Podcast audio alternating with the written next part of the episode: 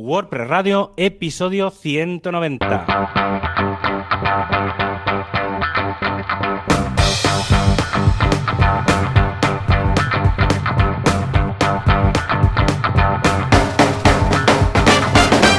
Hola a todos, una semana más a WordPress Radio, el programa de podcast que te encuentras, que te recuerda que busques, compares y si encuentras algo mejor, pues lo oigas. Creo que esto ha quedado muy generación X, a los millennials. La generación X es los que nacieron antes que vosotros, ¿vale? O sea, los, abuelos como Joan, como Joan y yo. ¿vale? Y no, me lío más, que iba a ser un programa muy interesante, así que hola Joan Boluda, ¿cómo iba la, ¿qué la cosa? Muy bien, muy bien. Aquí en Mataró parece que después de un mes o dos meses o no sé cuándo, ah, ya hemos empezado a bajar el caso de los COVID y el mm, ¿Ah, RT y el no sé qué, yo qué sé. Sí, bueno, pero quiere decir que en lugar de, yo sé, 3.000 o 4.000 que estábamos, ahora igual estamos a 2.000. Pero bueno, la tendencia es buena, la tendencia es buena. Pues Hay el 75% de coles con algún grupo cerrado, o sea, ah, imagínate tú, el 75. Y atención, que el cole que se lleva la palma es el nuestro, la Escuela Pía Santana, con 10 grupos cerrados. ¿eh? Muy eh, bien, muy Eurovisión no sé, pero esto estamos pegando una paliza aquí al resto de pueblos. ¿eh? Estamos muy contentos. por, aquí, por aquí está la cosa, pero una idea de olla. estos días que estoy comentándolo con, gente de por aquí y tal, hmm. eh, hay un pueblo que tiene eh, 5.400 por cada 100.000 habitantes. ¡Wala! Un pueblo de unos 500, 600 ah, bueno, claro, habitantes. Claro, claro. No, es muy grande, pero aún siendo 500 habitantes, cinco, o sea, prácticamente claro es que el, todo el pueblo está. Y luego hay, eh, o sea, y luego tienes el otro extremo, porque hay pueblos que tienen cero. O sea, cero desde el inicio, ¿eh? o sea, no han tenido ningún caso. Porque claro, son pueblos que están perdidos en medio de la montaña. Claro. Pero sí, sí, bueno, yo ya sabes mi, mi teoría, que a partir del día 9 todos encerrados. Sí, sí, ya está. Pero, bueno, vamos, para eso. No sé si será el día 9 o la semana siguiente, pero, pero bueno, yo ya, yo ya hice acopio de, alimentos la, la, semana pasada. Sí, sí, sí, total. Yo creo que... este año no vienen ni, los Reyes Magos. Van a tener que mandarlo todo por Amazon. Yo creo que los Reyes Magos deberían hacer un joint venture con, con Amazon y mandarlo todo por Amazon. Y que se dejen, que ya están mayores, a ver si, que son población de riesgo, los Reyes Magos, que son ya ancianos. Y Papá Noel también. Por favor. Sí, Papá Noel también. Yo creo que toda la gente mm, con barba ya directamente debería pasar por Amazon y mandar todos los regalos, ¿eh? tanto los Reyes como, como y los camellos también, porque pueden transmitir. Mira, ¿sabes qué? Que lo manden todo por Amazon. ¿eh? Ya, ya llegaremos a un acuerdo. seguro que Bezos no, no le importa que los Reyes Magos lleguen a un acuerdo. En fin, qué cosa. Seguro que no. ¿Y qué tal? ¿Qué, has estado? Pues mira, yo esta, semana, aparte de muchos directos y organizando, atención, la maratón, que vamos a montar una maratón precisamente por el tema de los juguetes de los niños, va a ser el día 12 del 12 a las 12, de 12 a 12, durante 12 horas ¿eh? en Twitch, y ahí vamos a recaudar fondos durante estas 12 horas para los eh, juguetes de los niños, que por Navidad todos los niños tengan juguetes, ¿de acuerdo? Entonces va a ser una maratón, evidentemente, de temas de marketing online, ya te capturaré en algún momento u otro. ya, ya, ya, no sé por qué lo sospechaba. Y que coste que esto yo no lo sabía, pero, pero bueno, ya, ya, me lo, ya me lo imaginaba. pues sí, sí, Expertos en maratones, ¿eh? Sí, de hecho, la maratón, para los que no sepan de qué va, la maratón que hicimos ya en el Late, lo hicimos con Javi. Estuvimos ahí como seis horas, más o menos, un poco más. Sí, cinco horas, vamos 45 así. Pues, pues imagínate, vamos a más que doblar eso, y en este caso, eh, en este caso con una causa benéfica. Bueno, pues la estamos organizando. Si alguien quiere ayudar a organizar la maratón, todos los sábados a las 10 en Twitch, en boluda.com barra directo, estoy ya redirige a Twitch, pues ahí estamos organizando, estamos diciendo, a ver, qué, programa de gestión de equipos, de proyectos, eh, que, si usaremos Google Drive, si usaremos ClickUp, si usaremos no sé qué, estamos buscando, que ya tenemos dominio, es lamaratón.org, ahora la web da pena, porque es simplemente una web vacía con un enlace, es una web con un enlace, y ese enlace os manda un formulario, y es un Google Docs de estos cutres, pero para participar, entonces ponéis vuestros datos, ponéis em, en qué podríais participar, desde difusión, hacer de community, hacer la web, hacer lo que sea, ¿de acuerdo?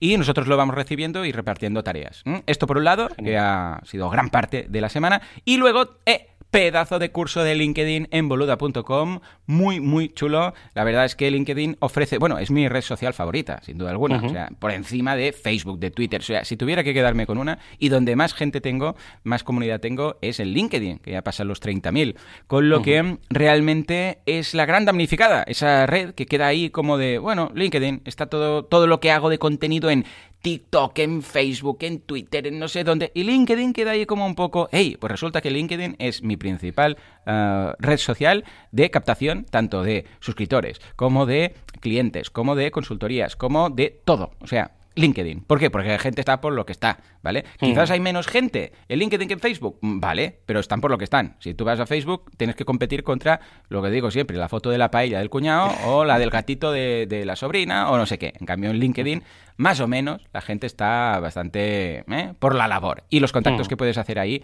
eh, chapó, la recomiendo muchísima. Eh, estoy seguro que si hacéis el curso vais a descubrir y a redescubrir LinkedIn de una forma positiva. No, yo, es que soy más de Twitter y eso ya lo ya, sabes. Uh, tú eres Twitter forever, sí señor. Como dice Juanca, eh, Conti y yo cada uno tenemos un servidor dedicado para nosotros en Twitter porque...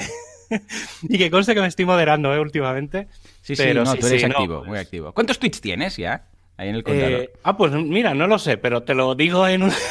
te lo voy a decir mientras hablamos, te lo, te lo busco. Pues, estupendo, estupendo. Yo, mira, he estado mm, he estado preparando, estoy metido en, el hmm. tema, bueno, como lo sabes, en el tema de hosting de WordPress. Sí. Y seguramente ayer, eh, ayer, el lunes, intentamos hacer un primer experimento, pero no, creo que no, salió muy bien.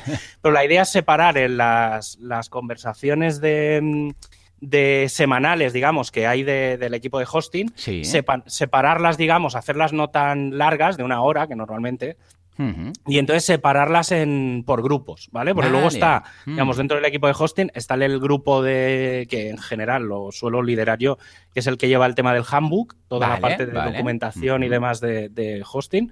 Y luego está el, las herramientas de análisis y para probar versiones nuevas y tal para las empresas de hosting, ¿vale? Pues ah, las vale, empresas de vale, hosting, eh, nosotros tenemos un software que lo instalas en, en, un servidor, pues lo más parecido a lo que luego le das a los clientes y entonces te dice eh, si funciona bien, si funciona mal, si falta no sé qué extensión de PHP y Ah, entonces vale, esas- vale, vale, eso- vale. esos datos luego se publican en, en la web y entonces Ah, tenemos bien. como esos dos pequeños grupitos de trabajo y la idea es empezar a, a tener ahí un poco de, bueno, de- intentar hacer algún experimento raro. Ah, estupendo. Y luego eh, he empezado a hacer un poco de tuituber. ¡Hombre! ¡Hombre! Sí, porque mm, hacía, hacía tiempo que, que andaba detrás del tema, Hmm. pero, pero no sé, tú ya, ya me conoces más, que sabes que soy más de radio que no de Sí. tele. Y, y bueno, mira, aprovechando lo del tema del WP Noticias y tal, que, que al final cada semana hago un resumen de noticias para, estar un poco al día de temas de WordPress y, y viendo un poco las movidas que últimamente está habiendo por, por, por Twitter, que la gente publica vídeos pequeñitos de, pues o cada día o cada semana de un tema específico. Y como Twitter te limita a 140 segundos, pues dije, bueno, está bien probar Vale, a hacer claro, un, sí, sí. un pequeño. Entonces, ayer hice un pequeño experimento que no salió muy bien, Hmm. todo hay que decirlo. Pero, pero bueno, mm, la idea es que cada lunes intentaré hacer un pequeño vídeo de, de eso, de dos minutos, Vale, resumiendo vale. toda la información de noticias de la semana muy, muy rápido. porque Sí, sí, no- porque, madre. Ayer me decía mi madre el, el otro día cuando lo vio, dice, pero es que hablas muy rápido. Digo, ya, es que en dos minutos no tengo mucho tiempo para explicarlo Claro. todo. Claro, Pero claro. sí, sí, la, la idea está, la idea está guay. Mira, tengo 45.100, ¡Buah! o bueno, sí, unos 45.000 tweets. Madre Tampoco es tanto, ¿eh? Y eso que esta cuenta no es mi cuenta inicial, inicial Hmm. de, de Twitter, porque eso? la tenía de antes y tal. ¿Qué Pero pasó? ¿Cambiaste sí, eh, la cuenta? Sí, porque, bueno, tío, los principios que cuando. Las típicas cosas de al principio de no sabes usar las cosas, lo llené muy de mierda, de haciendo experimentos y tal. Vale. Y al final hice un cambio de cuenta y tal. Entonces, al final acabé borrando aquello y empecé de cero. Vale, vale. Y, pero sí, sí, yo soy. O sea, Twitter en realidad, aunque esta cuenta que uso ahora no es de las iniciales, eh, yo empecé a tener Twitter cuando llevaba un año, cuando no había nadie, cuando todo era campo, ¿sabes? Lo típico. Claro. Pues sí, sí, cuando no, no había nadie en Twitter, yo estaba por allí en al principio, al primer, segundo año, Sí, sí, de eso hace ya muchísimo. Sí, además, esta, solemos tener la manía de que cuando aparece algo nuevo, nosotros nos abrimos cuenta. Sí, ahí, está tener- la cuenta, ¿vale? Yo recuerdo que tenía la cuenta de Facebook de, vamos, el primer año de Facebook, pues muy al principio, y estuve años y años que aquí no, o sea, no había no nadie en Facebook. Pero claro, yo no entraba tampoco. Y de repente, un día empecé a recibir correos de Facebook de gente que se me había añadido. Gente, gente. Y fue cuando tradujeron Facebook a- al español y que se podía, se podía ya navegar en español y tal. Y de repente digo, ¿qué es esto de Facebook? ¿Qué, qué ha pasado Sí, yo- hoy? yo aquí. Y Anda, fue si eso. tengo cuenta. Sí, sí, sí, sí, sí. Eso es, a mí también me pasa muchísimo. El tema de cuando te vas a dar de alta. No, la cuenta ya existe. ¿Cómo Sí, que la cuenta ya sí, existe? también, también, también, ¿Cuándo un me he dado de alta yo aquí? Sí, sí, sí, sí. Es curioso, ¿eh? Lo probamos y luego ya nos, nos Bueno, olvidamos está, hasta que lo estilo vamos ahí. a usar. Sí, señor, sí. señor. En fin, pues venga, va, Javi. eh, ¿Qué tal tu semana? Bueno, si hay algo más y de qué vamos a hablar hoy, o si quieres ya pasamos al, al patro o, o damos paso sí, a alguien. yo, yo te diría, vam- vamos a ir rapidito, hacemos patrocinador. Vale. Eh, hacemos un poco de actualidad, que además eh, hay, Hay hay un par de cosas. Ha habido un poco de caos y me gustaría explicar un poco para que la gente lo tenga presente. Y luego vamos de a saco al tema del día, que hoy tenemos entrevista. Ay, qué bien, qué bien. Y, y además creo que va a molar, porque es una de las cosas que he ido comentando estas últimas semanas, así que sí, sí, vamos para Pues venga, va, que entre la tuna.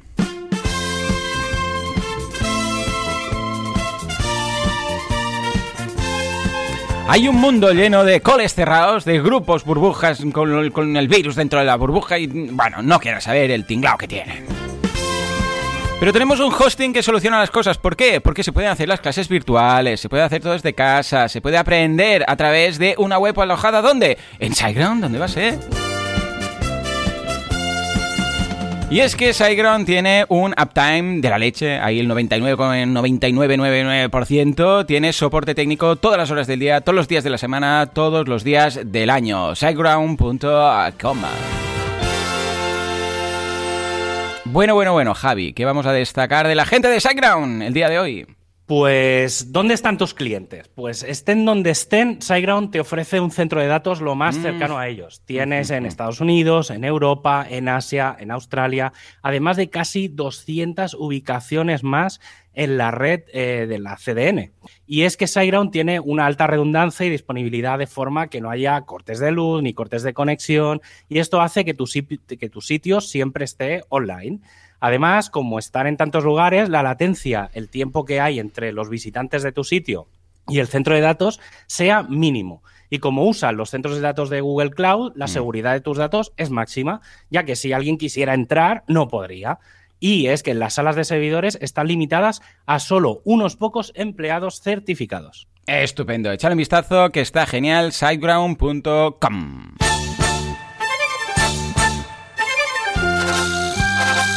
Actualidad press, prestualidad, ¿qué pasa con Gutenberg? ¿Hay drama? ¿Hay drama? Sí, ¿no? ¿Qué, qué- Ay, qué- qué- bueno, un poco. A ver, Javi, cuéntame, cuéntame. ¿Qué, qué tenemos de novedades? A ver, esta semana pasada han pasado algunas cosas raras, ¿vale? Ah, Entonces voy a a, ver, a voy ver. a explicar un poco porque seguramente os llegaron los típicos mails de actualizaciones de WordPress, Mm, ¿vale? muchos, de versiones muchos. menores. Y es que el jueves, si no me equivoco, estaba planificada la- el lanzamiento de la 552 Ujú. que además se anunció días antes y normalmente cuando esto pasa, y ya suele ser un clásico, que la segunda versión menor normalmente, o sea, cuando se lanzó la 5.5, al cabo de una semana suele salir la 5.5.1, Mm, ¿vale? sí. Que es una versión que corrige cuatro cosas pues, que la gente se va encontrando. Y normalmente la segunda versión suele ser eh, con parches de seguridad, ¿vale? Normalmente el ciclo suele ser así, ¿eh? Sí. Y entonces estaba bastante planificado, ya se sabía desde hacía días, incluso el martes anunciaron. Y entonces llegó el jueves y de golpe, pues vale, pues 20.000 mails de se típico. ha actualizado no sé qué sitio, se ha actualizado no sé qué sitio. Pero eh, al cabo de un rato, bueno, me empezó a escribir gente. Oye, eh, ¿a ti te pasa no sé qué? Digo, no, tampoco me he fijado. Hmm. Y era que cuando. Bueno, en realidad pasaron dos cosas, ¿vale? Es un. Además, es bastante curioso porque solo pasó durante 24 minutos. Y eso hizo que se actualizasen millones de sitios Hmm. y ocurrían dos cosas. Por un lado, si tú te intentabas bajar la versión 552 de, de la web o desde cualquier eh, instalador automático y tal, Ah. no podías instalar ninguna versión nueva. O sea, no se podía instalar WordPress Qué sospechoso. desde cero. Con la 552, si intentas instalarlo, no, no va, no puedes instalarlo. Eso por un lado. Y entonces, obviamente, pues eso había que corregirlo, porque Hmm. si no, nadie podía instalar WordPress. Y luego, por otro lado, eh, en realidad la 552 mm, fue la 553 alfa. Ah, vale. ¿Vale? Entonces, vale, claro, cuando la gente se lo instaló, lo que la gente sobre todo me, me empezó a escribir es, oye, tú cuando entras en lo de actualizar, a ti te dice que estás en una versión alfa, que eso es una versión de demo, del no sé qué y tal. Y lo que pasó fue que a alguien se le fue la mano. Hmm. ¿Vale? Eh, es un poco raro porque normalmente no tendría que pasar. Y obviamente eh, han puesto medidas para que no vuelva a pasar. Pero, a ver, tampoco pasaba nada. Eh, porque simplemente esta versión, aparte de corregir las cosas que se tenían que corregir, llevaba una, la versión nueva de Akismet, ¿vale? Que vendrá en la 5.6 dentro de nada y llevaba las nue- los nuevos themes, las últimas versiones eh, pensadas para la WordPress 5.6 Vale. de los 20 y algo. ¿Vale? Entonces, las, digamos, unas versiones de prueba de desarrollo que se están acabando de hacer. ¿Vale? Entonces, a ver, no es extremadamente grave lo que ha pasado, pero claro, ¿qué pasa? Pues que en menos de 24 horas se lanzó la 553. Claro. claro. Y, entonces, claro, hay mucha gente que directamente ha pasado de la 551 a la Sí, 553. Si tienen Pero pocas bueno, visitas, de, de repente mm, verán como ya llega la, la última. Mm. Sí, bueno, a ver, es un tema que, para los que estamos muy metidos es relativamente grave porque no tiene que pasar este tipo de cosas y podía haberse montado un pifostio bastante importante porque si hubiera roto algo, eh, luego las, si, si el sistema de auto actualización deja de funcionar, que ya pasó en, hace, unas, hace unas cuantas versiones, eh, claro, eso es un caos porque ima- imagínate, pues medio internet sin funcionar. Claro. Vale, entonces, claro. claro, es, es, eh, o sea, la gravedad viene por ahí. Entonces sí que, sí que es verdad que hay que pegarle un repaso a, mm, sobre todo a estas versiones menores que están más o menos planificadas y actualizadas. O sea, y autoactualizables. Pero bueno, ahí está. Simplemente queda la anécdota, pero, pero bueno. Es de estos momentos de, para recordar. A mí, a mí, a ver, yo tuve la suerte de que no me hizo ningún destrozo, pero, pero Mm. claro, me empezaron a llegar, 20, ya te digo, o sea, por lo menos 30 o 40 mails de golpe, pues de, solo de mis sitios, pues claro, una, una locura. Más luego, pues claro, clientes quejándose, no sé, la gente preguntando, pues bueno, un poco, un poco de caos. Pero bueno, está bien mm, que pasen estas cosas de tanto en tanto para que alguien se ponga las pilas. Sí, sí, Ya sí. está, no- Sí, no sí, tiene sí. más. Sí, es una pena que tenga que pasar, pero bueno, es lo que hacemos Ya, los humanos. Eh, con el COVID pasa lo mismo. No hacemos caso, eh, se disparan los Hasta casos. Hasta, exacto, entonces dejemos de comer Sí, sí. murciélagos y pongámonos mascarillas. En fin, eh, no pasa nada. Venga, va. Más cositas, más cositas. Más noticias. A ver, hay un par de noticias que las voy a agrupar, las voy a explicar conjuntamente, aunque Hmm. son dos noticias completamente separadas. Y es, por un lado, que el equipo de diseño está trabajando en el Blog Directory, lo que se llama la versión 2. Ujú. Y por otro lado, el equipo de, de Meta, que es el que lleva la parte de las webs y demás, está trabajando en el Blog Pattern Directory. ¿Vale? Entonces, explico qué es cada cosa porque para mí creo que son dos funciones que no sé si llegarán para la 5.7, mm, que yo intuyo que sí, ¿vale? O sea, al final la- lo que se pensaba que iba a ser la 5.6, yo creo que va a ser la 5.7, que va a ser la que, la que va a llevar más cambios.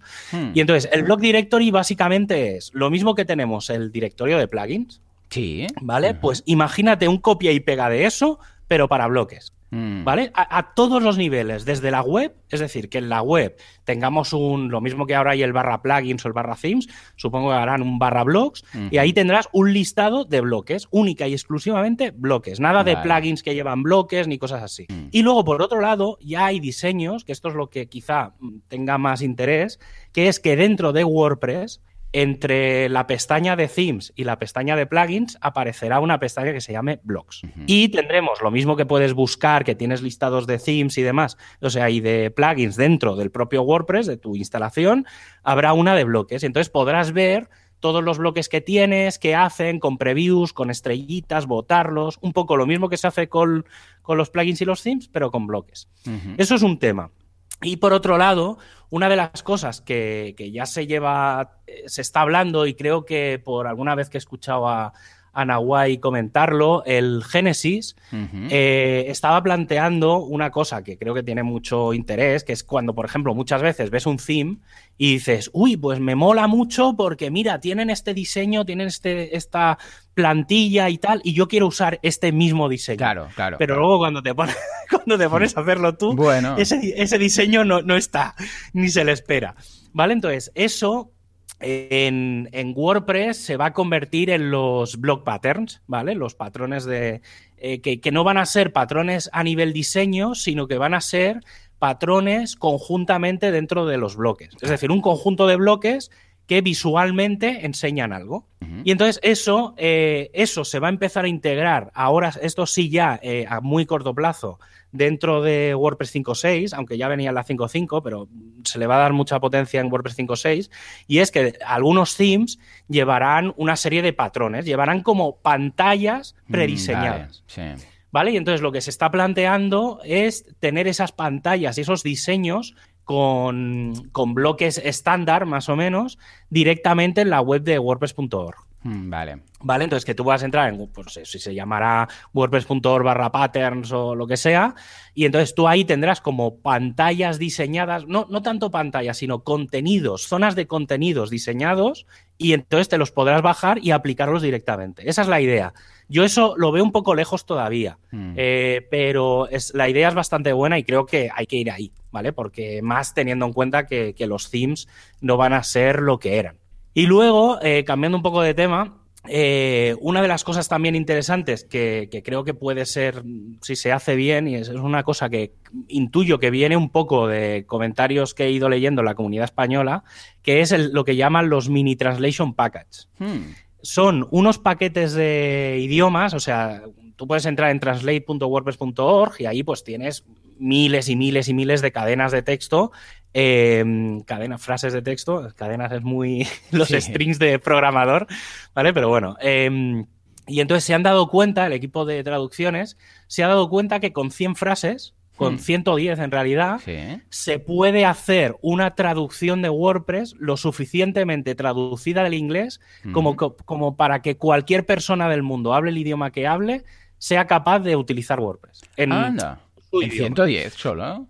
Con 110, sí. Eh, supongo que porque habrán mínimo, una traducción mínima viable, ¿no? Para entendernos. Sí, sí, sí, es el concepto es ese, ¿vale? Porque la idea es crear estos pequeños paquetes, estos mini paquetes, para que se pueda llegar a hacer una traducción en cualquier eh, oh, localización o en cualquier local de todo el planeta. Qué bien. Vale, entonces. Y entonces luego lo que estaban diciendo ya era, bueno, pues cuando tengamos esto, hacer como un segundo paquete, pues a lo mejor con otras 100 cadenas, y entonces que ya eso haga que sea hipercomprensible. Yo supongo que, por ejemplo, palabras tipo plugin, theme y cosas así, los mantendrían del inglés, claro, claro, pero frases explicatorias dentro de un post, de tal, yo creo que es relativamente fácil de hacer. Es un experimento, están ahí. Eh, sé que, ya digo, eh, sé que hay gente de la comunidad española que está trabajando en una serie de herramientas interesantes. Por ejemplo, porque ahora mismo se traduce todo desde el inglés. Y la idea que pasa, por ejemplo, cuando tenemos el español de España, pero tenemos el español de México. Entonces, ¿qué sentido tiene? La mayoría, el 90%, coincidirá. Entonces, una de las cosas que se han creado eh, es una pequeña herramienta que traduce, o sea, que copia de un español a otro. Entonces, esto como que te prerellena mm. cosas que ya están traducidas. O sea, no hace falta volver a traducirlo todo. Y entonces, incluso para el catalán, el gallego, a lo mejor sale más, tiene más sentido traducir desde el español que no traducir directamente desde el inglés. Claro, al final, pues son más lenguas hermanas.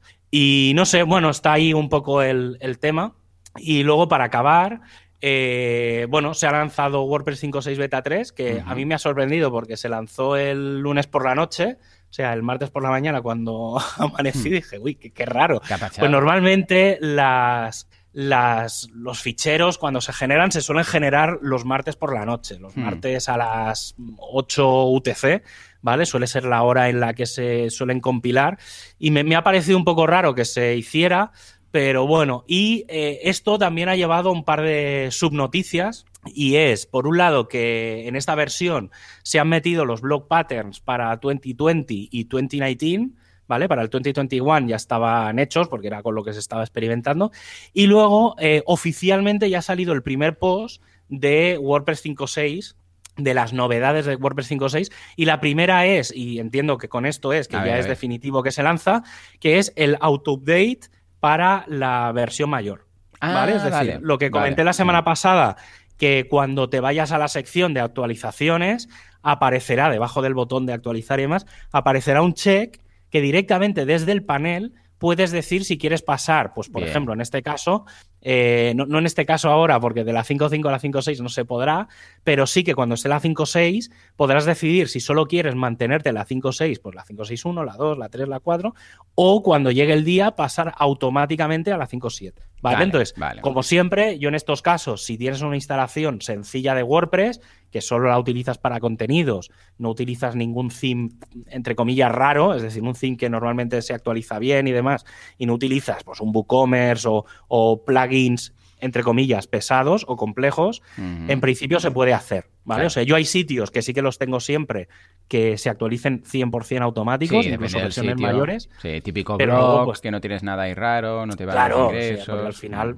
al final son los contenidos, sé que no, es muy raro que se vaya a romper algo. Mm. Y luego, claro, luego hay otras instalaciones que son un poco raras o que tengo plugins que no son del repo y tal que ahí sí que me lo tengo que mirar, porque mm, en realidad no tanto, no me preocupa tanto por el propio WordPress, sino porque, mm, porque esos plugins que no están en el repo, no sé si se habrán actualizado para la versión mayor. Entonces me mm, preocupa que en realidad ese plugin me acabe rompiendo el, sitio entero, ¿vale? Entonces es un poco más al revés, pero bueno, yo eso, y nada, han, publicado un poco cosas que se van a poder hacer con esta nueva funcionalidad, ¿vale? Pero bueno, es muy para desarrolladores, tampoco voy a entrar, tampoco me lo he mirado mucho, ¿eh? O sea, pero es básicamente que si activas o desactivas este tipo de funciones, pues pasen cosas. Dices, bueno, pues si está activado las versiones mayores, pues que pasen, no sé, cuando llegue una versión mayor, pues que pase no sé qué, o bueno, lo que, lo que se decida. Muy bien, escucha, pues estupendo. No sé si nos mm. queda alguna cosita o nos vamos ya directamente al tema. En principio no, yo creo que ya podemos ir a... que tengo muchas ganas, porque el tema de hoy es de esos temas, os lo decía antes de empezar, que me pone, cuando lo escucho, me pone los pelos de punta, pero a la vez también me emociona mucho ver cuando alguien intenta hacer la locura, meterse en el fantástico mundo del WordPress multilenguaje.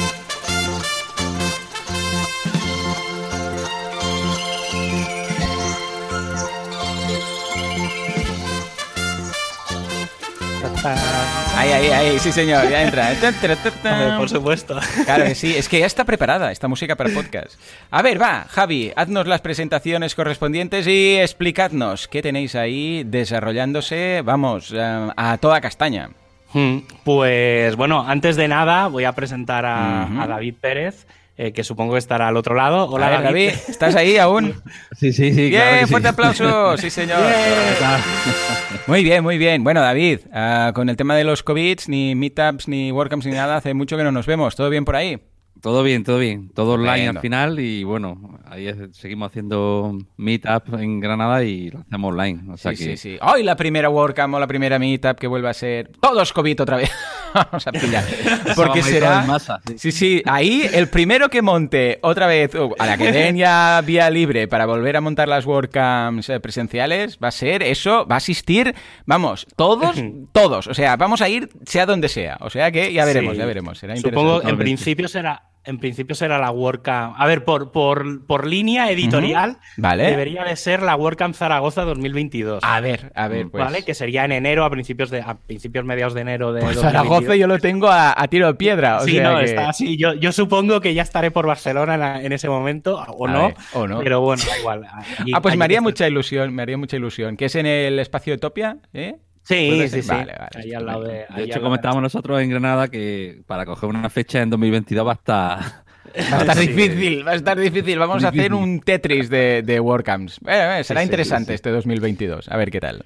Pues bueno, pues presento mínimamente a David, que luego se presente él si quiere, pero bueno, eh, yo a David lo conozco desde hace bastantes años también por el tema de las WordCamps tal. Él trabaja en Close Marketing, es uno de los socios, es una agencia aquí en, Granada y eh, organiza o ha sido organizador de, de la WordCamp de Granada, eh, es uno de los organizadores de las meetups de WordPress Granada. Bueno, está, es un poco una de las cabezas visibles de la comunidad de WordPress en Granada, ¿vale? ¿Para qué nos vamos, para qué nos vamos a engañar? Es eso.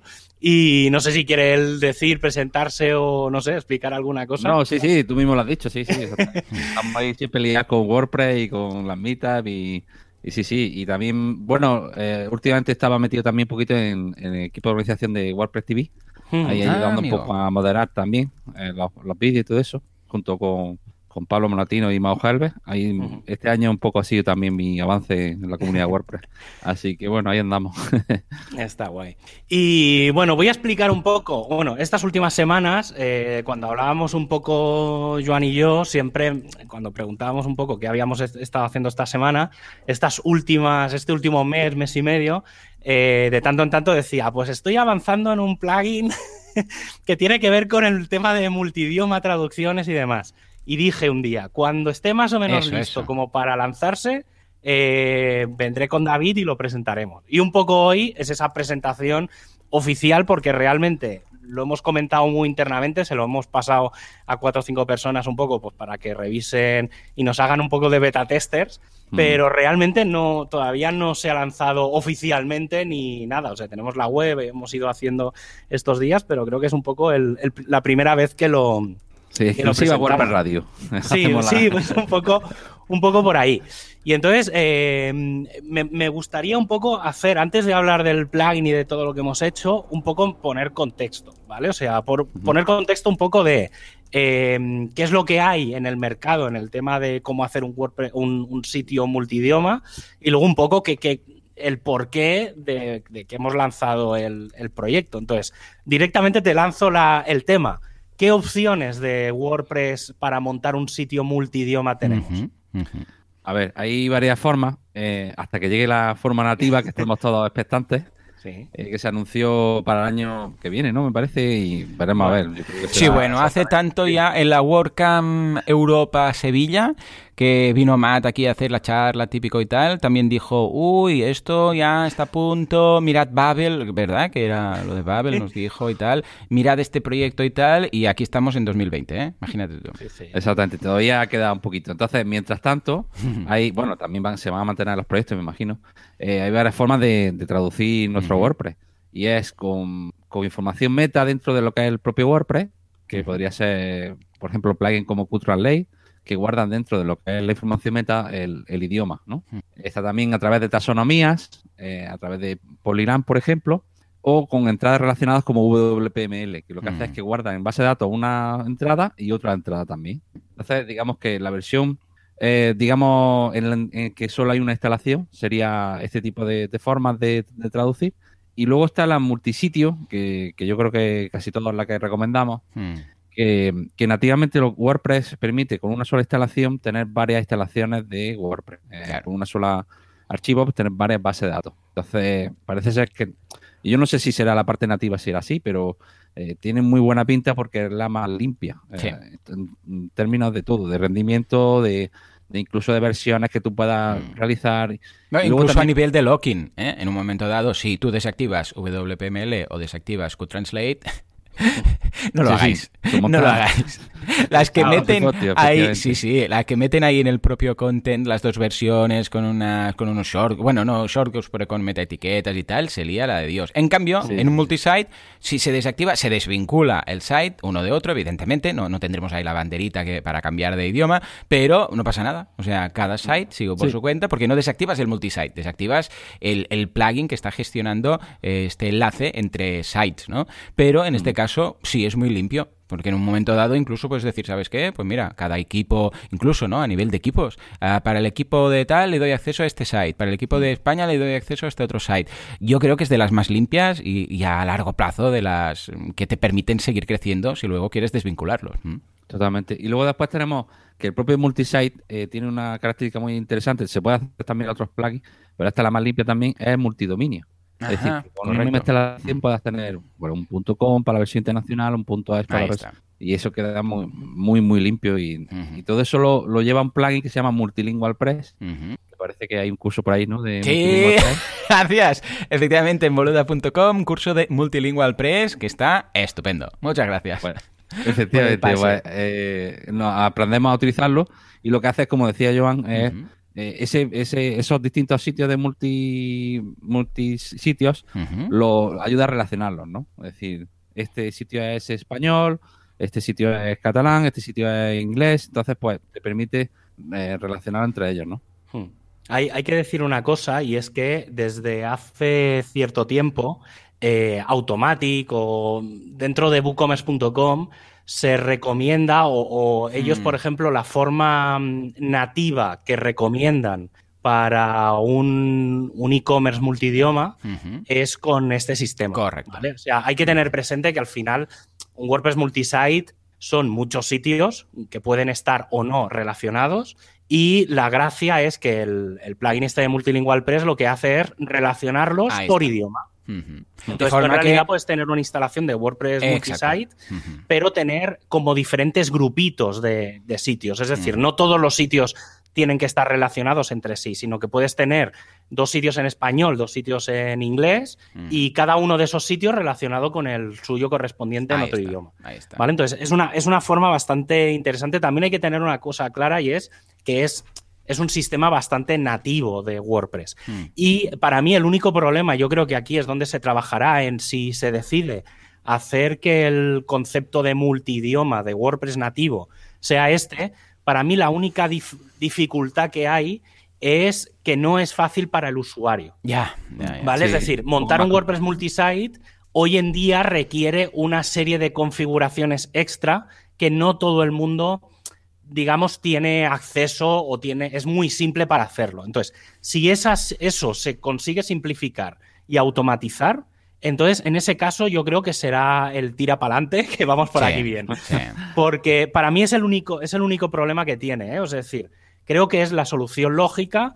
Creo que el concepto que tiene Multilingual Press es el más lógico, ¿vale? Es el más limpio, el más mm. sencillo, pero montar un WordPress multisite, y ya no te digo un multinetwork, es eh, tiene cierta complejidad que no es.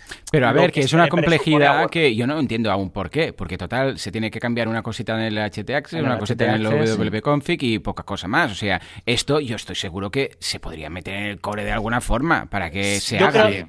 Hace falta como una especie de. Sí. yo creo que hace falta como una especie de wizard. Sí, un, ahí asistente, está. un, asistente, sí, de, paso uno, eh, quiero activar no sé qué. Paso dos, quiero hacer no sé qué. Ahí pues claro, al final, ahora ya es que desde el principio, para activar toda la parte de, multi, de multisite, tienes que entrar en el WP config, añadir una línea, luego mm. eh, eso activa una que no es tanto, pero la gente que no sabe que es un pantalla, tienes que volver a es un poco complejo. Sí, pero a ver, si sigues las, instrucciones, eh, las instrucciones es muy fácil. ¿eh? que, y lo tienes hecho en dos minutos. Lo que pasa es que, claro, a alguien le dices, pilla el FTP, modifica este archivo, no sé qué, y la gente ya, vamos, le sale, mm, empiezan a sudar sangre. Da más respeto de otra cosa. Sí, eh, correcto. Ahí está. Da un poquito incluso el propio multisitio, ¿no? Mm. Sí, señor. Sí, a ver, es un poco...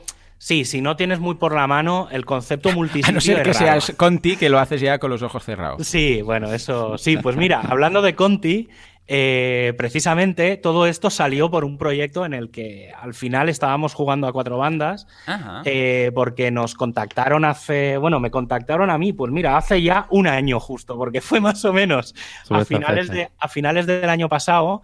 Eh, yo por, por una serie de cosas históricas, desde hace casi 20 años, tengo relación con, bueno, tenía relación con gente que trabaja en comisiones obreras de Cataluña. Hmm. Y, y entonces hace, pues eso, hace un año me contactaron, oye, mira, que queremos convertir todo el proyecto que tenemos a WordPress, tal, eh, conocemos bastante el tema, pero claro, esto se nos complica, porque querían mm. montar, o quieren, y estamos en ello, un WordPress multinetwork. Vale. ¿Vale? Mm. Que es un WordPress multisite dentro de un WordPress multisite. Sí, sí, Es, el Inception de WordPress. ¿Vale? Entonces, no, no voy a entrar, un día podemos hablar de lo, de, podemos invitar a gente que, nos hable de los WordPress multinetwork. Sí, por favor. Es como está montado WordPress.com y incluso WordPress.org y WordPress eh, y las WordCamps y tal funcionan así. Y entonces, bueno, vino este proyecto y obviamente es comisiones obreras de Cataluña y una de las cosas que querían hacer era tener la web en multidioma. Claro. tenerla en, en, castellano y en catalán como mínimo. Se planteaban el inglés, salió el tema, pero bueno, en principio castellano y catalán. Y entonces, eh, aparte de todo lo que era el proyecto, pues a todos los niveles, eh, temas de diseño, de marketing, de contenidos, o sea, ahí pues un, un gran proyecto. La verdad es que incluso a nivel de hosting, redundancias, o sea, es un proyecto muy, muy tocho. Eh, una de las cosas que se comentó, y lo que pasa que no entró dentro del proyecto de por sí, sino que se hizo como un, una especie de proyecto aparte, era el tema de que querían tener traducciones automáticas. Y ahí es donde entró, donde entró el, el, pequeño problema de, vale, eh, claro. esto. ¿Cómo lo hacemos? ¿Y no? cómo lo hacemos? Sí. Y entonces, eh, bueno, quedó un poco ahí el proyecto, eh, porque obviamente no era el, el core, de, digamos, de, de, todo el proyecto. Y un día, pues al final, pues entre, como ese proyecto, pues eh, lo estamos haciendo, pues entre Close Marketing, con Conti, que estaba por ahí también, yo estoy metido.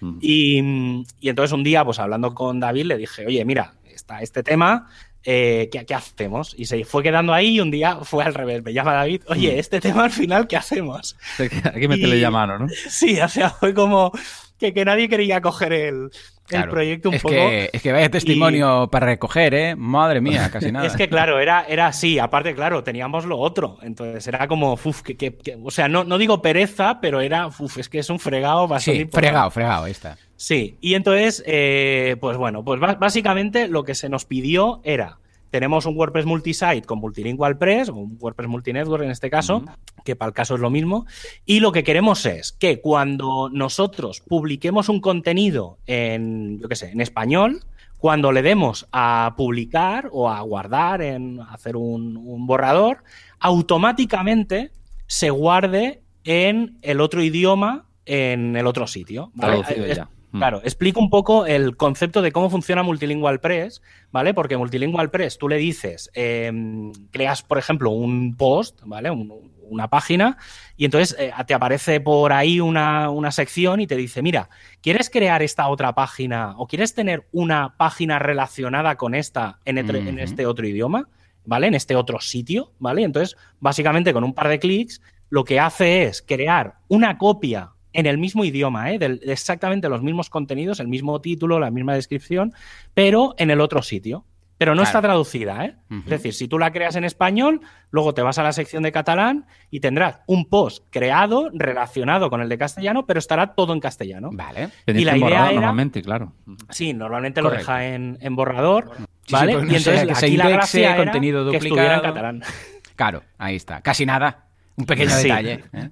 Para que solo fuera rectificado un poco y ya está. Correcto. Y tira, claro, la productividad, la productividad aumenta Uh, un montón porque sí, claro, sí. empiezas ya con algo ya traducido. Sí, cambia mucho. De hecho, muchos traductores, yo conozco muchos traductores y muchos pasan primero por un software, no te digo que sea Google Translate, pero pasan por un software de traducción automático y luego, evidentemente, lo traducen ellos repasando, pero les quita un montón de trabajo de este tonto de escribir por escribir. Entonces ellos Sí. van comparando, tienen en un lado la parte eh, original, el texto en original, por otra parte la, la parte traducida robótica que, seguramente la va a liar cada 10 palabras, pero bueno, ningún problema porque ellos luego lo repasan, pero te quita mucho trabajo, sí, sí. Haces proof, lo que los ingleses llaman el proofreading, Eh, efectivamente. que es hacer un poco de revisión de, de pro- por- comprobar que eso esté bien escrito. Que no lo está. y No, avisamos. en general, hay que, hay que decir, y ahora, Hemos ahora mejorado, que sí. nos hemos comido un poco, un poco bastante el tema, hay que decir que depende mucho del traductor en sí y de los idiomas. Mm. Pero yo me estoy encontrando que mm, si escribes correctamente en el idioma original, Sí, sin utilizar muchas slang frases y tal, hechas sí. y tal, eh, y usas sujeto, verbo y predicado, es decir, si Sí, escribes como Yo te enseñan en el cole, Mm, eh, en general traduce bastante bien. mm. ¿Vale? Sí que hay veces pues, que hay alguna palabra pues, de estas que, que son un poco raras, pero bueno, incluso por contexto las, Sí, suele saca correctamente. ¿eh? Y pues no sé, David, sigue contando. Sí, tú. no, sí, la clave de, de que, claro, de, de conseguir ese efecto mágico de encontrarte todo traducido, pues una de las claves también que ahí ha trabajado Javier, que es el tema de qué método utilizar para traducir. Correcto. Eh, que ahora mismo en el mercado pues hay infinidad de, de métodos, de formas, ¿no? El más conocido, pues, evidentemente, es Google Translate, y hay muchos más que incluso pues con distintas conexiones, que nosotros utilizamos una conexión API, que lo que viene a hacer es, no conozco en qué está hecho tú el programa, de, mm, no sé cómo está hecho, pero yo me, me comunico. Y entonces ahí Javier lo que hizo es eh, crear una API para diferentes sistemas de traducción. Nosotros ahora mismo ya estamos soportando Amazon, DeepL, Google, IBM, que a mí me sorprendió cuando vino. He conseguido IBM, digo IBM.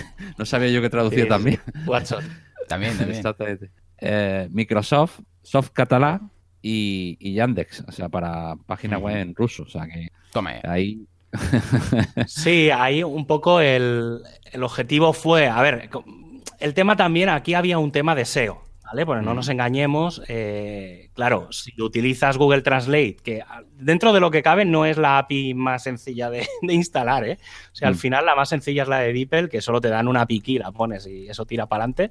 Em, pero claro, el problema aquí era que si traduces con Google Translate, al final Google, pues no. Te no pilla, te pilla, dice... Claro, desde el punto de vista SEO no era lo más elegante. ¿Vale? Porque al final se notaba mucho que eran traducciones automáticas. Mm. Entonces, claro, para nosotros fue un poco eh, decir, bueno, pues vamos, vamos a buscar a alguien que traduzca de castellano a catalán. Y, que no sea Google. Entonces, eh, la primera solución rápida fue el sistema de, Bing Translate de Microsoft. Sí, Microsoft. Y, fue un poco, ha sido como el, el, conejillo de Indias con el que más pruebas hemos hecho, porque en general todas las pruebas y demás las hacemos con la, con la API de Microsoft. Pero, pero bueno, eh, ha, sido un poco, ha tenido lo suyo, ¿eh? porque no, no, no, ha sido tan trivial. Incluso una de las que me gustaría integrar, más de cara a futuro, está en el roadmap, eh, es la de Baidu. Vale. Para el tema de cuando, para el tema de, idiomas más asiáticos, pues chino y demás. Pero porque obviamente, pues lo mismo que Yandex. Yandex al final lo metimos es muy, también es muy complejo de configurar el tema de las APIs, porque te tienes que dar de alta en el Yandex Cloud y tal, y es un cirio, me llamaron los rusos, bueno, o sea, una, una cosa, pero sí muy surrealista. O sea, el tema de Yandex, el otro día me volvieron a llamar y dije, no tengo ganas de, de otra vez estar intentando entender a un ruso hablando inglés. Pero pero fue bastante, o sea, cada API tuvo lo suyo, o sea, no, no fue tan trivial. Y... A, mí, me sorprendió un poco por la integración de las APIs que hiciste, el tema de los precios. Eh, sí, muy económico. Eso es otra, muy económicos. ¿eh? Eso es otra cosa. En general, las, las APIs, ¿vale? Porque no estamos hablando de. O sea, tú entras en Google Translate, te dan ahí el, el cajetín y, pones y, traduces y, bueno, vas que vas, ¿vale? Sí que es verdad que está ciertamente limitado. Si te pones a traducir como un loco, te, te bloquean. Pero. Pero sí que es verdad que, claro, no todo el mundo traduce la misma cantidad de caracteres. Claro. ¿Vale? Ni es gratis. ¿Vale? Es decir, por ejemplo, la API de Microsoft, que es la más, digamos, ahora mismo sería la más económica, te permite cada mes traducir dos millones de caracteres para que alguien se haga la idea. Es el Quijote. El Quijote más o menos son dos millones de, caracteres. Eso es lo que te al, al mes. Y em, a partir de ahí, cada millón de caracteres más te cuesta 10 dólares. ¿Vale? No es caro, ¿vale? estamos hablando que traducir la mitad del Quijote, que te cueste 10 dólares, lo veo bastante razonable. Bueno, 10 dólares una vez traducida, o sea, que haga el segundo Quijote el mismo mes.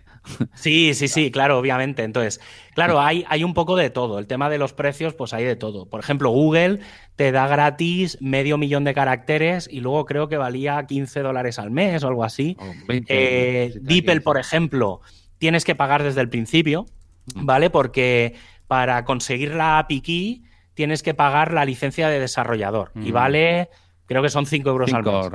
¿Vale? Y a partir de ahí sí que tienes que pagar eh, por cada millón de traducciones, pues no sé, 15, 20 dólares. Y bueno, cada API tiene lo suyo. Yandex, pues también te hacen pagar, o sea, te dan gratis al principio, tal. Luego IBM también te daba una cantidad de caracteres gratis, pero luego si cogías la versión de pago ya automáticamente era todo de pago. Entonces, claro, al final el tema es no solo tener un plugin que traduzca, sino a través de quién vas a traducir. Mm. Y entonces luego aprovechando, pues como el objetivo del plugin era utilizar el castellano-catalán, eh, pues estuvimos, estuve investigando a la, con la gente, con los compañeros de Soft Catalá, que es una, especie de, no digo ONG, pero bueno, es un, grupo que, eh, que, está focalizado en ayudar al desarrollo del software en catalán. Entonces, claro, como nuestro objetivo era ese, entonces tienen una API que también se basa en un software, en código abierto, en un software de código abierto y tal. Y entonces em, eh, trabajaremos mucho pues para dar soporte a, cosas alrededor del catalán, pues a la, sí, que, aranés, también. hay, hay, posibilidades de traducir al asturiano, eh, gallego, no sé, o sea, cosas bastante guays. Y eso intentaremos trabajarlo. Esa es la única API que ha sido 100% gratis. No necesita ni API key ni nada. O sea que es la única, es la más sencilla y es la que vendrá por defecto activa, aunque recomendamos, ya digo, ¿eh? no, no es la más útil para, para usar. Pero, pero bueno, nosotros yo supongo que intentaremos recomendar que la gente use la de, la de Microsoft. Sí, la verdad es que al final se te queda configurado un, un multisitio con Multilingual Press nuestro plugin que hace esa conexión de, con la API y realmente tener una API que, como estamos viendo, los precios son muy económicos, con lo cual...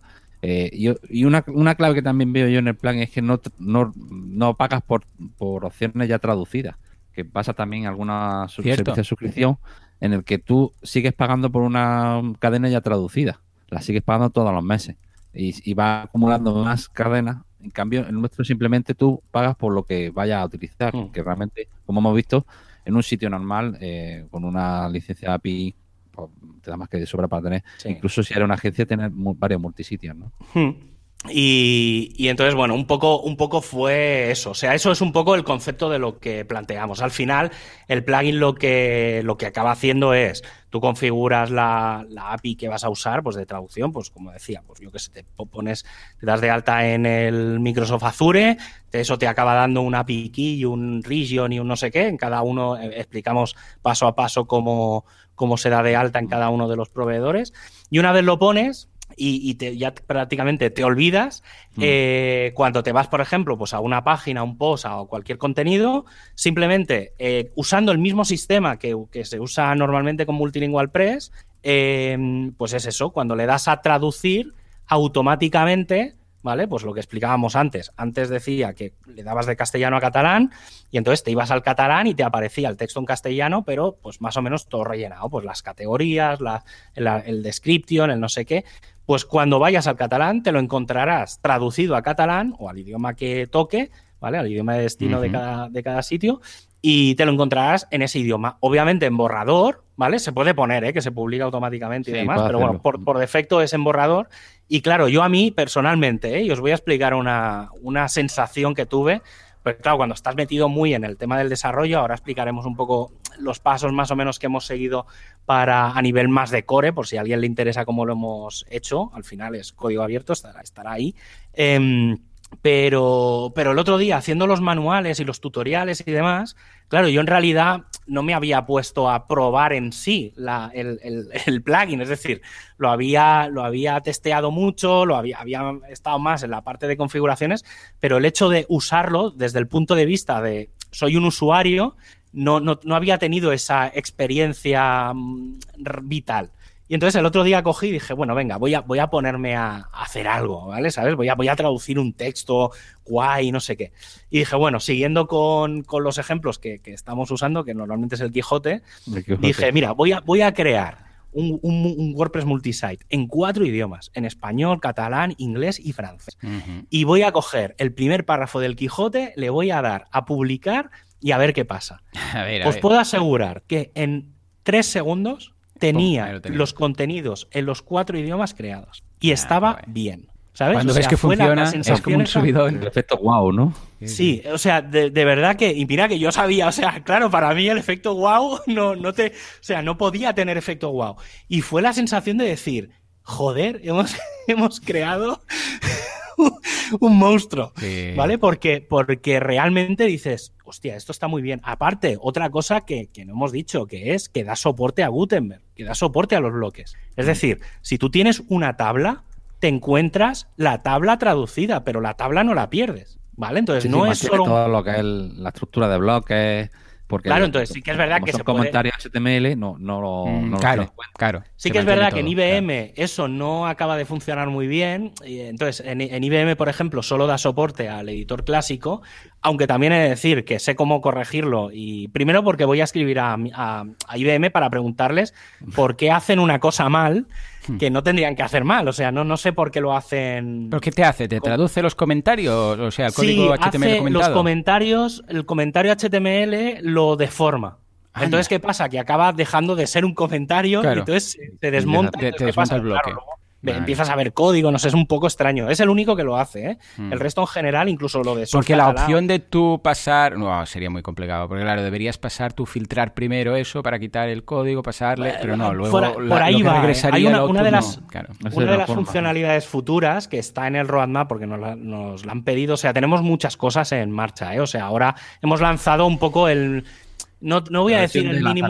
Bueno, no, Sí, la mínima. Sí, tú lo has dicho, tú lo has dicho bien, la versión mínima de lanzamiento, porque sí que es verdad que como versión mínima viable hace un par de versiones que más o menos la tenemos, pero, pero sí que el otro día dije, mira, mm, esta versión hace esto, esto, esto y esto, que es lo mínimo, mínimo, mínimo para, por ejemplo, traducir un blog.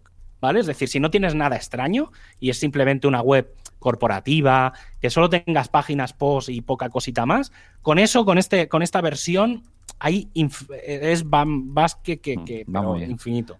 una de las siguientes versiones, vamos, es mantener la, vamos, la compatibilidad con WooCommerce o con otros plugins muy conocidos de SEO, ¿no? Sí, es un, poco, la idea. También nosotros dependemos mucho de lo que hace Multilingual Press. Entonces, claro, tampoco podemos reinventar la rueda, pero incluso tenemos en mente hacer lo mismo, pero con WPML y con otros mm, sistemas. otros plugins para que sea más universal. O sea, realmente nosotros vamos a hacer esa conexión de traducción automática que, realmente es uno de los. Bueno, sí, de, las pegas que, tienen los plugins normalmente, que lo único que hacen es que eh, te, permiten esa versión multidioma, pero no te permiten la traducción. Hmm. Y entonces, bueno, yo aquí, aunque sea un poco por encima, sí que me gustaría que David explique un poco las entrañas del, del plugin. O sea, un poco cómo, cómo, ha sido. Yo ya digo, ¿eh? o sea, para mí la parte que yo hice al final fue muy fuera de WordPress, porque los primeros códigos que yo le pasé a David, o lo, primero que hablamos era. Eh, ¿Funcionaría traducir un bloque de Gutenberg? O sea, fue un poco el, el primer paso. Era a ver si realmente se podía llegar a hacer el proyecto. ¿vale? Porque no sabíamos, no sabíamos ni siquiera eso. Entonces fue un poco tirarnos a la piscina cuando dijimos, hombre, suponemos, suponemos que sí, pero. Entonces yo básicamente lo que hice fue las conexiones con todas las APIs y pues traerme toda la lista de idiomas, hacer una, o sea, traducir un, un texto normal, un Hello World, eh, traducir un bloque, traducir una tabla. Y entonces a partir de ahí, cuando eso más o menos ya lo veíamos funcionando, pues fue cuando dijimos, vamos a hacer el plugin. La parte de plugin de WordPress. Efectivamente, ya cogiendo esa librería, lo que se ha hecho un plugin eh, que es, eh, vamos, que es multisite, que, que funciona, tienes que abrirlo para toda la red. para que Porque tiene una opción, una página de opciones. Hicimos una página de opciones para, para digamos, eh, poder traducir, o sea, poder hacer esa configuración de, de, la distintas API con Amazon, con todo esto, podemos hecho una página de, de ajustes también hemos hecho la parte de auto, auto actualización, con, que luego si queréis lo comentamos, si no, si no da tiempo para la página web de wpautotranslate.com. y, y, en esa página de ajustes lo que hace es que eh, te pide los datos que te pide cada API y luego eh, chequea esa, esa conexión. Si la ha hecho bien, a lo mejor está equivocado el API o no ha metido bien los, los datos. También te hace una pequeña guía para decirte, oye, cómo puedo activar esta API. Y ya finalmente te, te, permite elegir el método en el que tú quieres por defecto ir traduciendo todos los. Porque está preparado, no ahora mismo, para que tú puedas trabajar con diferentes APIs. A lo mejor puede ser que todos sabemos que a lo mejor el DeepL funciona mejor para los, idiomas anglosajones, luego el, no sé, a lo mejor esos catalán funciona mejor para el tema catalán, entonces pues a lo mejor puedes ir eligiendo por pares de idiomas el método API que tú quieras, ¿no? Eso está un poquito previsto, pero ya más o menos está preparado. la próxima versión. Sí, sí, está preparado más o menos sí, tenemos, tenemos mucho, mucho roadmap, o sea, es, ya digo, ¿eh? o sea, yo creo que, que el planteamiento es que en los próximos tres meses por lo menos sacaremos tres versiones nuevas. Claro, y la verdad que la página es, esa página de ajustes mm, parece una chorradica, pero es que en multisitio hay poca, no hay tanta documentación. Ya, ya, ya. Claro, porque recordemos que te refieres a que no se organiza y no se modifica y no se establece los ajustes en la página del sitio en concreto, sino en la de la red. Es decir, debes ir un paso hacia atrás y ahí hay algunos plugins, pocos, de hecho, porque una cosa es que funcione en multisite y la otra es que puedas configurarlo en el site de red de multisite, ¿no? Pues es cierto, hay, poca documentación ahí. Hay, poca documentación, efectivamente. Incluso para guardarlo vamos, esa opción de configuración también costó un poquito de trabajo, al final me llegado Hay que, hay que decir que durante varias semanas, eh, un día a la semana, aparte de que fuéramos trabajando cada uno un poco en su casa, quedábamos presencialmente y, y entonces, porque es que si no, realmente nos poníamos allí mano a mano para revisar temas y hacer pruebas allí en real, porque eh, ha sido un poco, ha sido un poco locura. Eh, mm. Por eso, porque, bueno, yo me tiré, por ejemplo, para hacer la conexión de la API de Microsoft, me tiré tres días volviéndome loco porque había una tontería, que luego es, una es la típica tontería que te vuelve loco. Y, fue un problema de, pero fue al darme de alta en, la propia Microsoft, es decir, yo estaba haciendo el código bien, entonces te vas encontrando esos pequeños esas pequeñas piedras en el camino que son, que son un poco. informática muchas veces eso desgasta mucho porque, porque a lo mejor una chorradica te, te tira a pared de decir, pero bueno, ¿cómo puede costar todo tanto trabajo? Y, hmm. y, luego después eh, lo, que hemos trabajado ha sido un poco la integración con Multilingual Press, que es un poco la versión. Hmm. Que la idea es un poco, como ha dicho Javier, eh, mm, hacer esto mismo para otros plugins. Entonces, nosotros al, al adaptarnos a Multilingual Press la documentación tampoco es que sea muy detallada. No, no, no, a ver, no mientas, no hay documentación. no documentación casi. Y pues también tuvimos que mandarle algunos tickets de soporte para, bueno, para ciertos hooks que no hace falta. Eh, bueno, al final dimos con uno que eh, cuando creaba esa entrada eh, traducida en el otro sitio remoto, que le llama eso internamente sitio remoto, una, una, un, un gancho, un hook en el que nosotros cambiamos esa, esa, esa acción y le, damos la opción traducida. Un poco ahí es donde hemos entrado realmente a, la integración como multilingüe. La idea es que sea pues, como eso, que no te des cuenta, que directamente vaya traduciendo y que, y que vaya muy bien integrado, ¿no? Que es decir que, de esto. He de decir incluso que, hemos mejorado cosas del propio Multilingual Press. O sea, indirectamente, porque pongo un ejemplo muy, muy claro cuando das a traducir una categoría o una etiqueta, la descripción de la categoría no se pasa a la, al sitio traducido. es ah, decir, te traduce el título y el Slack, pero no te traduce la descripción. Y nosotros hemos hecho el ejercicio conseguimos que Multilingual Press mejore, si por ejemplo en el caso de IBM, si conseguimos que lo de IBM mejore, al final son mejores servicios para nuestros futuros clientes, o sea que duda. va por ahí. Y luego otra cosa que, también, y esto me lo han preguntado, era si vamos a hacer el plugin gratis, si no, como un poco cómo iba a ser la parte más de marketing. Esto entiendo, que a, Joan también le, le interesará un poco el tema. Eh, bueno, ahí no sé, hemos creado, tenemos la web, lo que decía antes eh, David, el tema de wpautotranslate.com. Y al final, por ahora, a ver, hay que, hay que tener presente que Multilingual Press es un plugin premium de pago y un poco nosotros hemos ido por esa línea, ¿vale? Es decir, esta primera versión por ahora solo va a ser, va a ser premium, O sea, hay que comprar la licencia. También hay que decir que, aunque no lo indica en la web, lo indica en el checkout, pero no está todavía en, la página principal. Eh, vamos a hacer una, oferta un poco de aquí hasta el 1 de enero, ¿vale? O sea, todo lo que queda de 2020, que si utilizas el cupón launch, ¿vale? De lanzamiento, eh, sale al 50%. Ah, ¿vale? Entonces, ahora, este, estos primer, bueno, este primer año, la versión, la de un sitio, la de un multisitio, para, digamos, una licencia única, eh, sale por 40, no llega a 50, 49,50 o algo así. sí, la mitad de 99. Sí, sí, es el, precio es 99 la base. Y entonces el, modelo ha sido licencia por, volumen. ¿Vale? O sea, hemos hecho un proyecto por página web, o sea, no hemos integrado con ninguno de los nuestros proyectos, o sea, que ha sido crear el proyecto, crear una página web para ese proyecto y para gestionar todas las actualizaciones Vale. y todo en el mismo proyecto. Esto te, te suena, Joan, cuando estuvimos hablando sí, de. Sí, sí, sí, todo separado ahí Vale. para venderlo a, a- a- Efectivamente. a- a Automatic dentro de un par de años. Bien hecho. Sí, bien no, hecho. pero sí que, sí que, a ver, también, o sea, tiene, tiene varias razones, ¿eh? O sea, también por otro lado, porque aunque ahora a corto plazo eh, la parte, digamos, legal fiscal va a caer sobre Close Marketing, porque al final, pues es una empresa y quieras que no, pues tener una SL detrás está bien. Claro, también un poco es un proyecto que hemos hecho a varias manos y, claro, no hay una entidad legal, digamos, única. Entonces, para- final, sí. ha sido un poco de decir, bueno, que lo gestione por ahora Close y el día en que montemos algo, si hay que montar algo, pues entonces ese proyecto, digamos, todo, la- Claro. todo lo que haya a todos los niveles, se los come la, la empresa y ya está. Es una aportación común de- del proyecto y Mm. ya está, pero, pero bueno. Y la verdad es que un poco ha ido, ha ido por ahí. La idea también nuestra era no hacer un software as a service, como hay alguna otra gente que, que lo hace, que es muy reducido, sino dar mucha libertad al usuario. Nosotros damos el plugin y, y ahí te lo configuras, haces un poco lo que quieres, lo usas como quieres y, Claro. y ahí está. O sea, va un poco, va a ir un poco por ahí. Sí, gestiona un poco la licencia del sitio, con lo cual cuando compras te dan el- la licencia. Para ello hemos utilizado ECT Digital Download, que la verdad es que la parte digital está muy bien funcionando, sobre todo la gestión de licencias está muy bien.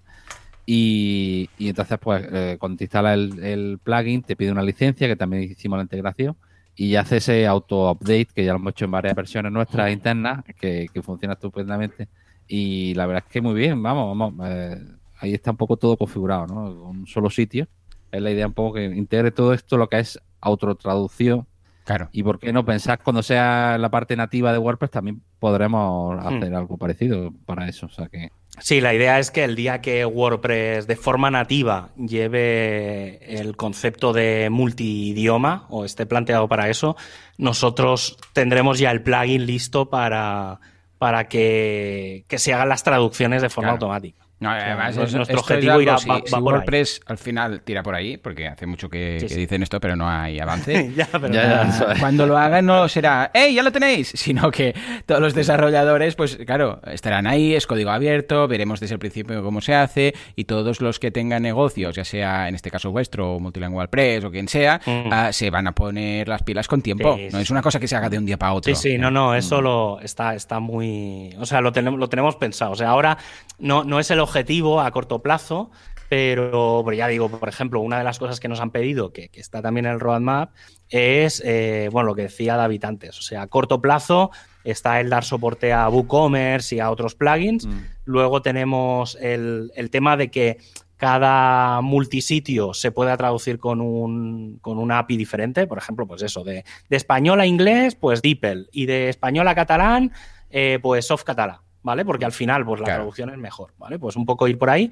Y luego la siguiente versión, si no falla nada, es la- el tema de las palabras, entre comillas, las palabras prohibidas, ¿vale? Porque hay dos cosas a hacer, que es palabras que no hay que traducir, ¿vale? Pues por ejemplo, el nombre de una persona o yo qué sé, cosas que no hay que traducir y entonces que directamente, tal y como entran, tienen que salir. Y luego palabras que se tienen que traducir de una forma muy concreta, ¿vale? Es decir, esta frase hecha se va a traducir así en este idioma. Como un glosario, digamos. Sí, es bastante complejo, es bastante más complejo de lo que parece, ¿vale? Creo que eso va a ser lo más complejo de, de todo el proyecto, pero bueno, está ahí en el roadmap y es una cosa que además nos, nos pidieron en el plugin original, pero se ha complicado y bueno, pero está ahí. O sea Se que... trata ahí. Y nada, y la verdad es que guay, o sea, mm, un pro- un- para mí personalmente ha sido uno de los mejores proyectos que, de, de todo lo que he hecho de WordPress, creo que es de lo mejor tal. Y si todo va bien. bien, en unas semanas, cuando encuentre un rato, me voy a poner a, a traducir todos los contenidos que tengo de WordPress en, en mi blog. Seguramente los, los meteré en inglés o incluso en otros idiomas, a lo mejor incluso en catalán, porque algo, un poco de proofreading Muy bien. y tengo el. Sí, tío, pero al final con un par de clics, pues lo tienes todo. Pero es que, y cuando digo, li- es literal, ¿eh? Con un par de clics. O sea, con dos, tres clics tienes todo traducido y es muy, muy, muy heavy. O sea, realmente la sensación. totalmente, sí. La sensación es increíble. O sea, ya, ya digo, ¿eh? Para mí, y mira que, que yo sabía lo que me iba a esperar. Sí, sí, sí, pero cuando lo Eh, ves funcionando dices, wow. Sí, sí, sí, tío. Es, o sea, aparte la tranquilidad. Yo, sé, yo cuando lo hice dije, uf, hemos hecho un buen trabajo. O sea, ha valido la pena los dos, Mm. tres meses que llevamos currando en, en esto. Es que uno de los problemas más grandes que tiene el tema de multidioma es eso, la traducción en sí. O sea, muchas empresas intentan hacer multidioma, le haces el multisitio, le pones todo y, y cuando va al tema de traducciones, ops, que hay que traducirlo. Y, y un poco quita ese problema a un segundo plano. O sea, ya no hace falta, evidentemente, como decía Joan al principio, oye, que haya después una traducción o un traductor que revise un poco lo que se ha Mm. traducido, es, es bastante interesante. Pero, pero ya de por sí ya pan- plantea de ya un sitio ya traducido con, con, con, bueno, con los traductores que cada vez, como estamos viendo, son mejores todavía. ¿no? Ujú, Y Efectivamente. en principio, sí, no sé, eh, ya digo, eh, está ya disponible en wpautotranslate.com. Si obviamente se aceptan mejoras, se aceptan sugerencias, si alguien tiene alguna duda o lo que sea, pues que nos escriba. O sea, hemos preparado ahí un, un poco la web para dar soporte, para todo. Hay unos grandes manuales que me he pegado el currazo de, Sí. de hacer, pero bueno, en general yo creo que son muy paso a paso y están bastante trabajados, creo que, que me, lo he, me lo he currado bastante. Y nada, no sé, si alguien lo quiere probar o lo que sea, en wpautotranslate.com, ahí está, ahí está disponible. Estupendo, le echaremos un vistazo a ver qué tal. Ey, pues un proyecto muy chulo, ya tengo ganas que llegue un cliente para usarlo. ¿Sabes cuando tienes una herramienta de esas de productividad, un plugin o algo que dices, ¡guau! Quiero probarlo, pero ahora no tengo el proyecto, ahora hace falta que llegue el cliente para poder probarlo. Bueno, pues a la que llegue, pues ahí estaremos. Y aprovechad, eh, si de aquí a fin de año pues tenéis un 50%, Sí. que esto ya lo tenéis, ¿eh? Ya lo tenéis ahí. Sí, sí.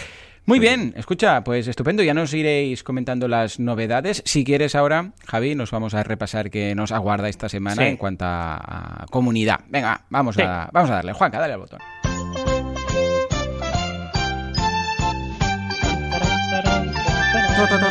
WordPressers unidos jamás serán vencidos, ni con COVID paramos. Lo hacemos todo virtual, pero seguimos haciéndolo. Javi, dime, ¿qué tenemos esta semana? Pues mira, eh, así en gran agenda de grandes eventos tenemos dos WordCamps previstas, eh, que yo creo que van a ser las últimas de este año, no creo que salga ninguna más.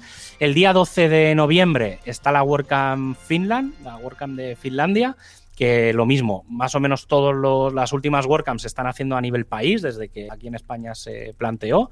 Y luego, como dije la semana pasada, el 25, del 25 al 28 de noviembre tenemos la WordCamp México, que será 100% en, en español. Y luego, eh, a nivel de meetups, hay cinco meetups estos próximos días. El día 5 tenemos en Elementor Valencia, que van a hablar de Elementor y Woosify. Mm. Eh, en Alcalá de Henares, también el día 5, van a hacer una mastermind. Y para mí, no- también porque me toca de cerca, pero bueno, creo que es muy interesante por una cosa que hemos ido hablando internamente tú y yo estos últimos días, que es que el próximo jueves en, en WordPress Barcelona van a hablar de la nueva ley de cookies, ¿vale?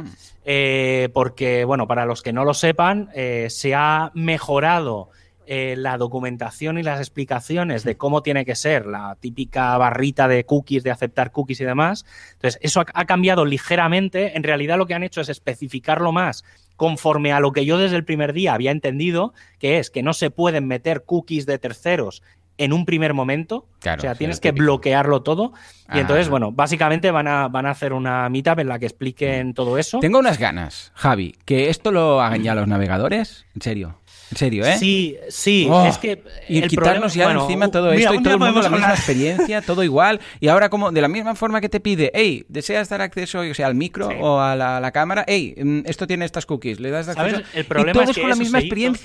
Oh, El problema es que eso se hizo y eso existe y no se y no la gente no lo, no lo aplicó. Bueno, Entonces, pues, es, un, escucha, es un problema en realidad de los desarrolladores. Pero que- y creo que ha sido peor, porque si se hubiera aplicado lo del inicio, está. todo esto nos lo hubiéramos ahorrado.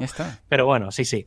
Y luego el día 9 en WordPress Extremadura van a hablar de custom post types y metaboxes. Bien. Y para acabar, el día 12, eh, WordPress Denia, que además desde hace un par de meses le han cambiado el nombre porque era, otra, era otro WordPress de la zona, eh, van a hablar de cómo alojar WordPress en un VPS. Oh, muy bien. Sí. Y lo- por lo que he entendido lo van a explicar bastante fácil para que cualquiera lo pueda hacer. Ah, estupendo. Ey, pues Sí, ya sí. lo vemos, todos los niveles, todas las temáticas, échale un vistazo a calendar.io. Vale, y ya está. Hasta aquí el programa de hoy. Creo que ha sido bastante potente, bastante interesante. Así que una semana más, os recordamos que podéis seguirnos en vuestra plataforma de podcast favorita, como Spotify, iTunes, eh, Google Podcast, iVoox, o escucharnos directamente desde wpradio.es. Y que os esperamos aquí la semana que viene, el próximo miércoles a partir de las 19 horas y 19 minutos. Mientras tanto, adiós.